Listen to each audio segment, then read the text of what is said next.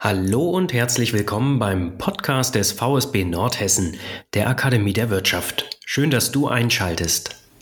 Mit diesem Podcast bist du immer up-to-date und informierst dich über wirtschaftsrelevante Themen rund um das Thema erfolgreiche Unternehmen. Es erwarten dich spannende Gäste aus Politik und Wirtschaft, echte Originale aus Nordhessen und jede Menge interessanter Themen. Dieser Podcast richtet sich an Arbeitgebende und Beschäftigte gleichermaßen. Deshalb freue ich mich, dass du einschaltest. Ich bin Johannes Förster und arbeite als Bildungscoach beim VSB. Seit 1967 unterstützen wir regionale Unternehmen mit unserem offenen Seminarangebot und beraten kostenfrei zu Weiterbildungen und Qualifizierungen. Dieser Podcast liefert dir Einblicke in verschiedene Unternehmen Nordhessens und deren Umgang mit Herausforderungen unserer Zeit. So verschaffst du dir einen Vorsprung durch Wissen und Netzwerk und lernst sympathische Persönlichkeiten kennen. Wir freuen uns, dass du regelmäßig einschalten möchtest. Abonniere uns dafür am besten in deiner Podcast-App, über die du uns gerade hörst. Du möchtest selber einmal als Gast dabei sein? Dann bewirb dich über unser Kontaktformular auf unserer Homepage www.vsb-nordhessen.de. Nun aber viel Spaß mit der heutigen Folge.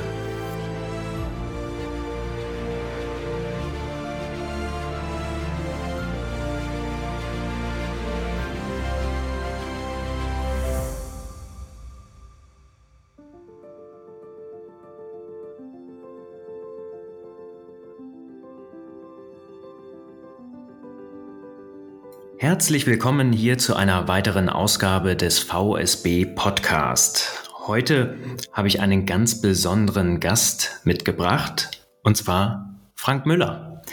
Frank Müller ist Wirtschaftswissenschaftler und Gründer sowie Geschäftsführer der Team Müller Gruppe, die am 1.4.2000 gegründet wurde. Frank hat sich auf Unternehmensberatung spezialisiert und seine Schwerpunkte liegen in der strategischen Unternehmensentwicklung, dem Vertrieb und Marketing. Lieber Frank, 22 Jahre jetzt am Markt mit deiner Firma. Herzlichen Glückwunsch dazu. Schön, dass du heute hier bist. Hallo Johannes, vielen Dank für die Einladung. Frank, ich bin auf dich aufmerksam geworden, weil ich einmal im Jahr sehnsüchtig auf Studienergebnisse warte, und zwar die der Gallup-Studien. Die beschäftigen sich ja mit dem sogenannten Mitarbeiterengagement und spiegeln ihre Ergebnisse im Engagement-Index wider. Und in diesem Jahr haben sich die Zahlen mal wieder etwas verschlechtert. Das ist der Grund, warum wir heute zusammenkommen, denn wir wollen sprechen im weitesten Sinne über Unternehmenskultur, über Mitarbeiterbindung und Fluktuation sowie Möglichkeiten für Unternehmer, Unternehmerinnen, wie sie es schaffen, gut mit ihren Mitarbeitenden umzugehen und diese langfristig im Betrieb zu halten. Zur Einleitung ein paar Zahlen, Daten, Fakten. Von 100 Beschäftigten haben laut den Gallup-Studien 14 Personen keine emotionale Bindung zum eigenen Unternehmen. 69 haben eine geringe Bindung zum Unternehmen und 17 eine hohe Bindung. Frank, diese Zahlen, die sagen dir mehr als vielen Zuhörenden. Sag mal, wie können wir die interpretieren? Naja, ähm, es ist in der Tat so, dass äh, nicht jeder Arbeitnehmer bei seinem Arbeitgeber glücklich ist. Und ähm, wenn man eine neue Studie so sehnsuchtsvoll erwartet wie du ähm, und dann die Überschrift ist, die Zahlen haben sich verschlechtert, ist es immer gut, mal in die Tiefen der Studie hineinzugucken. Denn unterm Strich sind diese Zahlen genauso wie vor 20 Jahren. In 2001 waren die Zahlen genauso in dieser Struktur und insofern haben wir hier nicht mit einer unmittelbaren Verschlechterung zu tun, sondern einem grundsätzlichen Problem. Dieses grundsätzliche Problem äh, muss man noch mal etwas differenzieren. Man muss wissen, in Deutschland haben wir eine durchschnittliche Fluktuationsrate von 30 Prozent. Das heißt, ein Betrieb tauscht eigentlich alle drei Jahre seine Mitarbeitenden aus. Und zwar nicht aus eigenem Trieb, sondern einfach, weil es passiert. Und wenn man dann in die Branchen geht, dann hat man auch starke Unterschiede dabei. Nehmen wir mal was ganz Brutales. Arbeitnehmerüberlassung hat eine Fluktuationsrate von 138,3. Das sind die letzten Daten vom Statistischen Bundesamt. Erziehung und Unterricht Also was ganz Klassisches, äh, was auch ihr macht, 30,2. Aber allein das Thema Baugewerbe wäre 36 und das Thema Gastgewerbe, also Gastronomie, 68 Prozent. Insofern ist die Fluktuation etwas vollkommen Natürliches, was wir immer haben und keine Eskalation. Das Problem ist aber ein anderes, ein neues, nämlich wenn man vor 20 Jahren einen neuen Mitarbeitenden gesucht hat, dann kam ein Stapel mit Bewerbungen, 20, 30, 40 Stück. Und jetzt kommt nichts. Gar nichts. Weil uns fehlen pro Jahr mittlerweile durch den Generationswechsel ungefähr 311.000 Beschäftigte. Das heißt, in drei Jahren wird uns über eine Million fehlen eine runde Million fehlen. Und das ist eine große Herausforderung für die Unternehmerinnen und Unternehmer, wenn es darum geht, ähm, ja, zukünftig überhaupt noch arbeiten zu können. Verstehe, du hast natürlich die aktuellen Zahlen recherchiert, das ist ganz wunderbar, damit zu arbeiten.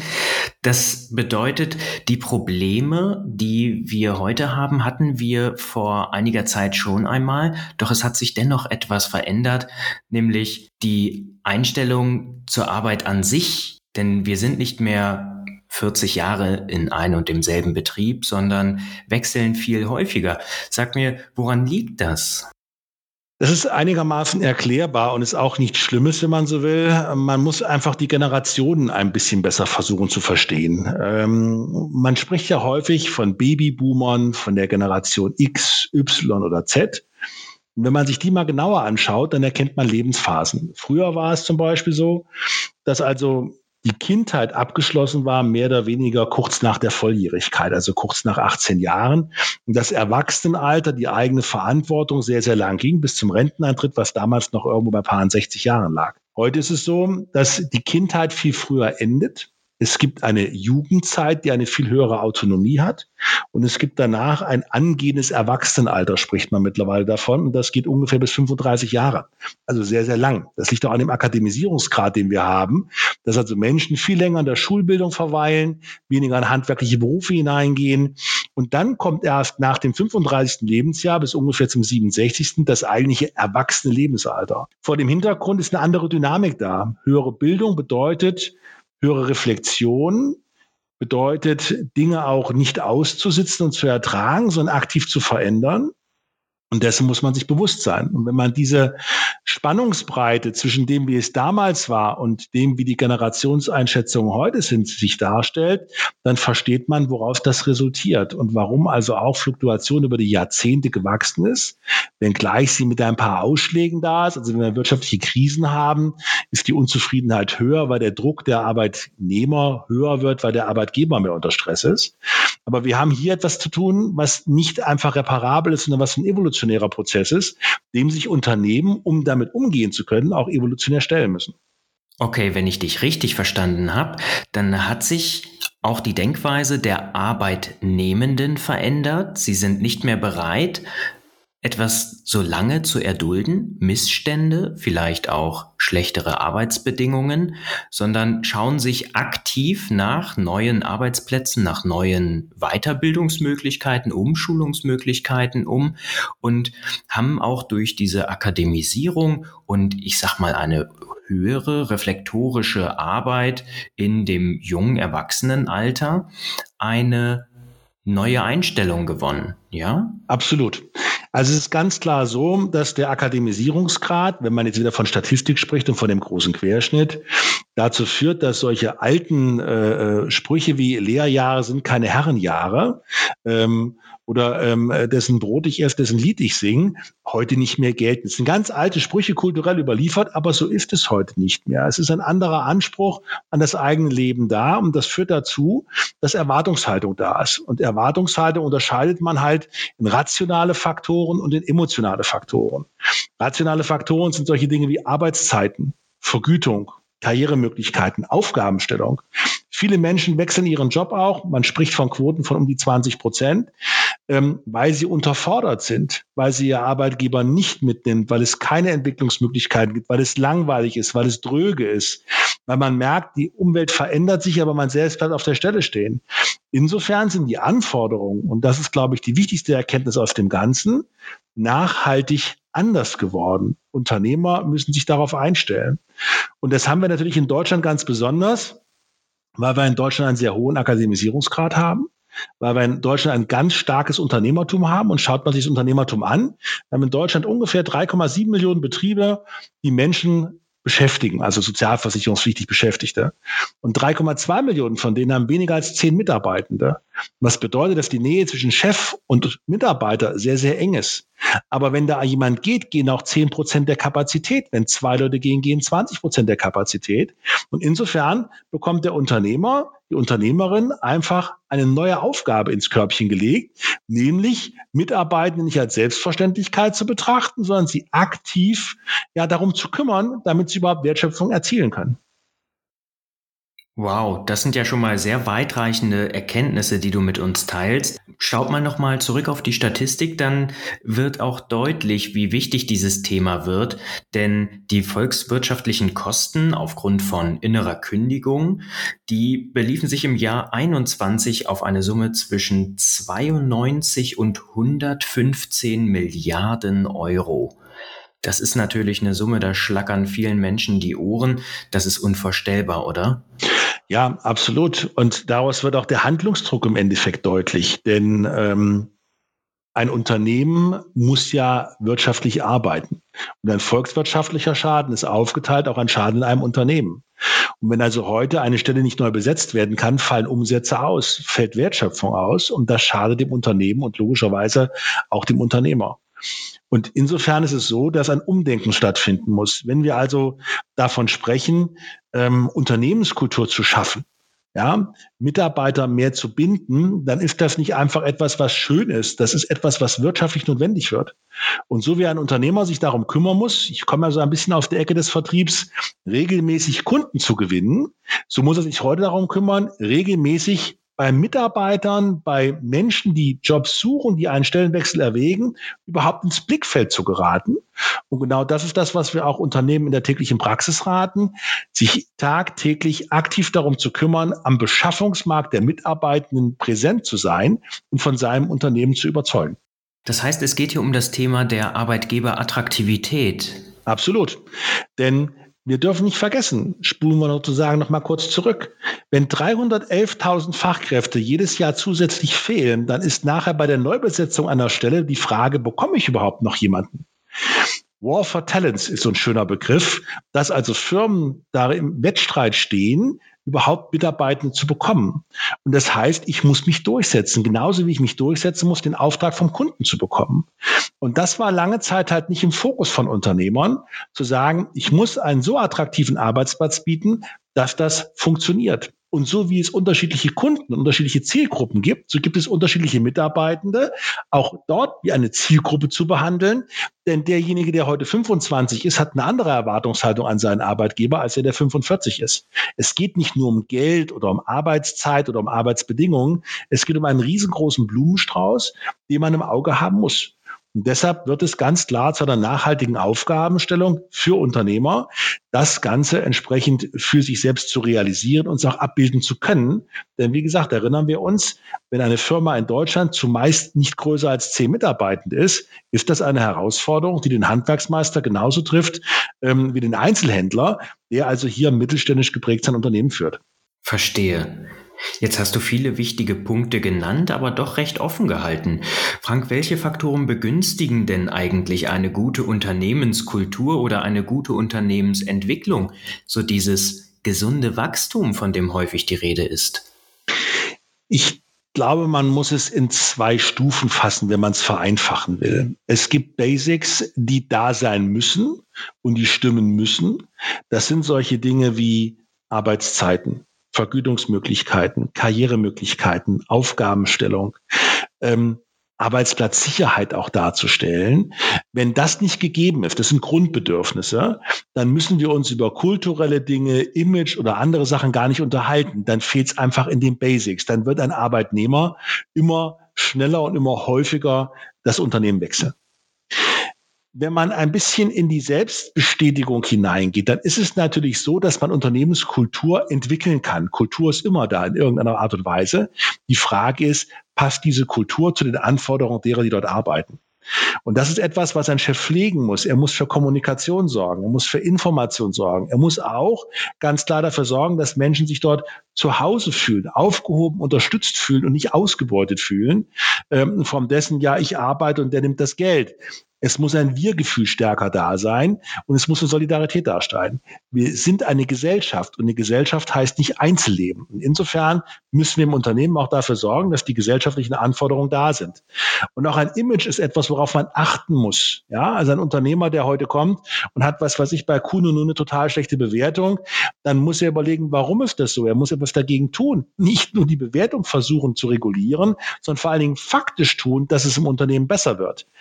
Die Unternehmer werden Erfolg haben, die von innen nach außen strahlen. Die, die nur eine Stellenanzeige schön machen, so von wegen, wenn die jetzt toll aussieht, dann bekomme ich schneller und besser Leute, die werden langfristig damit nicht klarkommen. Und deshalb ist die Aufgabe ganz klar.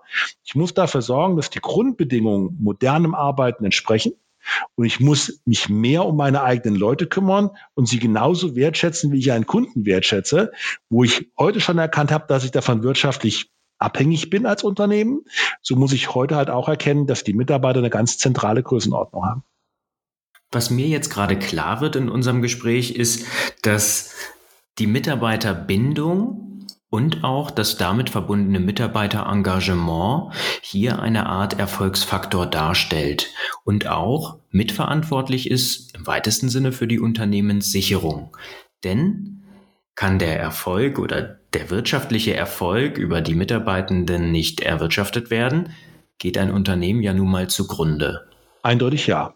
Also es ist ganz klar so, dass es darum geht, dass nur zufriedene Mitarbeiter ein erfolgreiches Unternehmen darstellen. Und das heißt nicht, wir haben alle wünscht ja was und man kann machen, was man will. Natürlich gibt es Rahmenbedingungen. Ich kann in einem Schichtbetrieb nicht sagen, du kannst kommen und gehen, wann du willst. Also von den Stunden her gesehen. Ich kann im Einzelhandel nicht sagen, du kannst von zu Hause aus arbeiten. Also natürlich haben wir Rahmenbedingungen, die auf die jeweilige Branche, auf das jeweilige Unternehmen passen müssen. Aber wir müssen neu denken. Wir müssen vor allen Dingen erst mal gucken, was will denn meine Zielgruppe, die bei mir arbeitet. Darauf müssen wir uns schlicht und ergreifend ausrichten. Und es beginnt bei dem sogenannten Onboarding. Wenn ich heute einen neuen Mitarbeitenden nehme, das mag ein Praktikant sein oder eine Vollzeitstelle, vollkommen egal, dann wird man in vielen Unternehmen feststellen, die sind gar nicht darauf vorbereitet. Da gibt es weder eine Begrüßung, da gibt es keinen vernünftigen Einarbeitungsprozess. Es fehlt an Stellenbeschreibung. Das klingt jetzt zwar formal, aber schafft Klarheit in dem, was getan werden muss, wer zuständig ist. Und häufig sind noch nicht einmal die Prozesse klar geregelt, dass ein neuer Kollege weiß, das ist richtig so oder das ist falsch, wenn ich es so mache. Und insofern ist diese Aufgabe eine Aufgabe, die viel weiter greift, als einfach nur zu sagen, wir müssen mal die Unternehmenskultur stärken. Es ist wirklich eine Zukunftsherausforderung, die ganzheitlich im Begreifen ist, aber lösbar. Und das ist mir ganz wichtig dabei zu sagen, das ist nichts, was nicht funktioniert oder nicht geht. Das kann man schaffen als kleiner Betrieb genauso wie als großer Betrieb, weil man schafft es ja auch Kunden zu gewinnen. Insofern ist auch diese Arbeitsaufgabe sicherlich keine kleine, aber eine lösbare. Frank, das sind ziemlich, ziemlich wertvolle Informationen, die du hier in diesem Podcast mit uns teilst. Jetzt habe ich nur so ein bisschen das Gefühl und wahrscheinlich viele Zuhörende auch, dass dieser Prozess nicht von heute auf morgen gestaltet werden kann, sondern etwas Zeit in Anspruch nimmt und auch andere Ressourcen wie einmal die rauchenden Köpfe, aber natürlich auch finanzielle Ressourcen bindet. Ja, ähm, ein gutes Pilz braucht sieben Minuten und eine gute Kultur kommt auch nicht von jetzt auf gleich. Ähm, nein, wollen wir keine Sprüche strapazieren. Natürlich bindet es Ressourcen, aber es ist ein Weg nach vorn und es ist so wie jede andere Investition auch ein lohnender Weg. Und insofern beginnt es ja eigentlich nur beim Reflektieren, was wollen meine Leute und beim Verstehen dessen, ich habe verschiedene Zielgruppen, die ich zu bedienen habe. Und insofern halte ich weder den zeitlichen Aufwand noch den wirtschaftlichen Aufwand, den wir jetzt in Geld messen können, ähm, für irgendwo zu groß. Und wenn wir ganz ehrlich sind, es ist alternativlos. Wenn ein Unternehmen in Zukunft nicht mehr die Mitarbeiter hat, um die Aufträge, die es erhalten kann, abarbeiten zu können, wird es wirtschaftlich das nicht überleben. Und da wollen wir jetzt keinem Angst machen, aber es ist einfach so, diese Zukunftsaufgabe steht vor der Tür wir müssen ihr begegnen, wir können ihr begegnen und natürlich werden viele Unternehmer, die es gut und richtig machen, daraus auch einen großen Erfolg ziehen. Springen wir jetzt mal, um diese Zukunftsperspektive noch ein bisschen auszubauen, vielleicht drei Jahre weiter in die Zukunft. Was sind denn die möglichen Chancen oder aber auch, wie du gerade schon ein paar genannt hast, die Risiken, wenn wir uns nicht auf diesen Prozess einlassen? Ich will bei den Chancen bewusst beginnen. Die Chance ist, das Team zu haben, mit dem es richtig Spaß macht zu arbeiten. Also auch ein Chef kommt ja nicht an die Arbeit, ähm, weil er sich quälen möchte. Und auch ein Mitarbeiter soll deshalb nicht an die Arbeit kommen, sondern es geht ja genau darum zu sagen, ich habe Freude an meiner Arbeit. Und diese Freude zu spenden ist für alle beteiligten Menschen, denn es geht hier um Menschen, etwas ganz, ganz Wertvolles. Und da sehe ich eine Chance drin, denn Menschen, die Spaß an ihrer Arbeit haben, machen auch einen guten Job, machen einen erfolgreichen Job und werden auch gemeinsam erfolgreich sein. Und da ist für mich ganz klar die Chance, mehr Freude ins Arbeitsleben zu bringen. Das klingt für mich als BWLer total ungewohnt, ist aber so, weil ganz einfach Freude auch Erfolg schafft. Das Risiko ist ganz klar. Wer diesen Entwicklungszug verschläft, wird keine Zukunft haben. Es gibt nicht mehr die Mitarbeitenden, die ohne Wenn und Aber kommen und arbeiten, sondern es gibt nur diejenigen, die sich bewusst für ihre Stelle entscheiden. Und Fluktuationen zu bewältigen, kostet viel mehr Geld, als sich jetzt darum zu kümmern, eine entsprechende Unternehmenskultur aufzubauen. Frank, jetzt hat, glaube ich, auch der letzte Zuhörende begriffen, dass eine wertschätzende und, ich sag mal, verbindliche, verbindende Unternehmenskultur sehr wichtig ist für volkswirtschaftlichen und marktwirtschaftlichen Erfolg und tatsächlich auch dem Weiterbestehen des eigenen Unternehmens. Sag mal, an wen können sich denn jetzt die Zuhörenden wenden, wenn sie dahingehend Fragen haben oder sich eine Beratung wünschen, vielleicht sogar schon Lust haben, die ersten Schritte zu gehen? Die positive Nachricht ist, dass wir äh, insbesondere auch in Hessen eine Förderkultur haben, in der der Staat solche Maßnahmen auch äh, durch Fördermittel stützt. Bedeutet, der Unternehmer, der sich darüber informieren möchte, der da etwas tun möchte, bekommt einen Teil des Geldes vom Staat bezahlt. Erste Anlaufstelle dafür, wenn wir jetzt hier in Kassel gucken oder auch im Rhein-Main-Gebiet, ist die RKW Hessen GmbH. Das sind die, die Beratungsförderung in Hessen organisieren und dort über einen umfangreichen Pool an Beratern verfügen, die, so wie ich auch, den Unternehmen vor Ort praktisch helfen. Klar, stehen auch wir jederzeit dafür zur Verfügung. Wir haben speziell für diesen Bereich Employer Branding ein Beratungsangebot entwickelt, damit sich Unternehmen es einfach leichter ähm, realisieren können, für sich selbst zu erkennen, wo sind denn die Handlungsstellen, wo muss etwas getan werden, damit man schrittweise nachhaltig eine entsprechende Unternehmenskultur aufbauen kann. Und im Vorgespräch hast du mir von einem Drei-Stufen-Plan erzählt. Mhm. Lässt du uns da noch etwas dran teilhaben? Aber gern. Wir gehen im ersten Schritt mit einer Analyse ins Unternehmen, die bewusst bei den Mitarbeitenden digital und damit neutral gemacht wird. Da kann also jeder Arbeitnehmende diese rationalen Faktoren, die emotionalen Faktoren an seinem Arbeitsplatz selbst bewerten, sodass man also hier eine Wissensbasis hat. Bei Führungskräften und Geschäftsleitungsmitgliedern machen wir das Ganze im persönlichen Interview. Dort ist die Problematik, dass man nicht so offen sagen will, wie es eigentlich gerade darum steht, in der Regel geringer. Das ist unser erster Datenpool, den wir erst einmal als Ausgangsbasis nehmen. Der zweite Schritt ist, dass wir Informationen ins Unternehmen bringen, nämlich Zielgruppenverständnis, schauen, wo muss ich mich als Unternehmer eigentlich durchsetzen im Wettbewerb? Wie haben sich Generationen verändert? Was bedeutet Fluktuation? Liege ich drüber, liege ich drunter im Branchenschnitt? Wie sieht mein Fachkräftebedarf aus und wie kann er am Markt gedeckt werden? Und diese beiden Wissensbereiche und die internen Informationen bringen wir zusammen und entwickeln daraus konkret ein Handlungspaket. Was ist jetzt konkret in dem Unternehmen zu tun, um die Kultur zu verbessern, um von innen nach außen zu strahlen, sage ich dazu immer. Denn ein Markenkern muss lebhaft nach außen strahlen. Irgendwo ein bisschen Farbe drauf machen, ein bisschen äh, Pflaster draufkleben, schöne Stellenanzeige machen. Das allein erbringt keinen nachhaltigen Erfolg. Und das sind unsere drei Stufen. Das heißt, interne Analyse, Wissensunternehmen, gemeinsamer Handlungsplan und klar begleiten wir dann logischerweise auch bei der erforderlichen Umsetzung. Und das, was mir jetzt nochmal klar wird, es gibt kein, keine Schritt-für-Schritt-Anleitung, sondern jedes Unternehmen hat eigene Bedürfnisse mit den individuellen Bedürfnissen der Mitarbeitenden, aber natürlich auch der Geschäftsführenden, natürlich auch ganz unterschiedliche Personas im Unternehmen. Und es benötigt im Prinzip eine höchstgradig individuelle Einstellung auf genau diese höchstgradig individuelle Unternehmenskultur.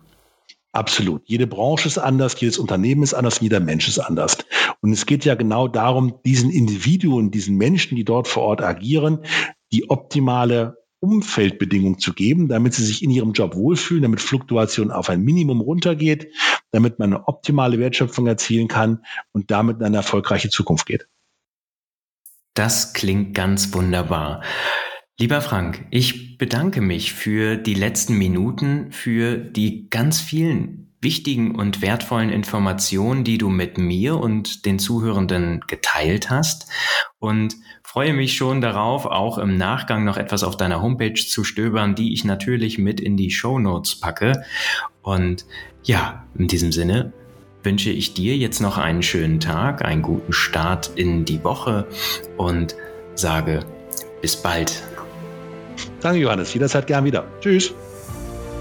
Der VSB Nordhessen e.V. ist dein Partner für Weiterbildungen und Qualifizierungen. 98 Prozent unserer Absolventen bewerten unser offenes Angebot mit sehr gut und empfehlen uns gerne weiter. Suchst auch du nach einer passenden Weiterbildung? Dann schau doch in unserem Seminarkatalog vorbei oder kontaktiere uns als Bildungscoaches, die dich kostenfrei beraten. Wir freuen uns auf dich. Vielen Dank für deine Zeit. Hab einen guten Start in deinen Tag und bleib gesund.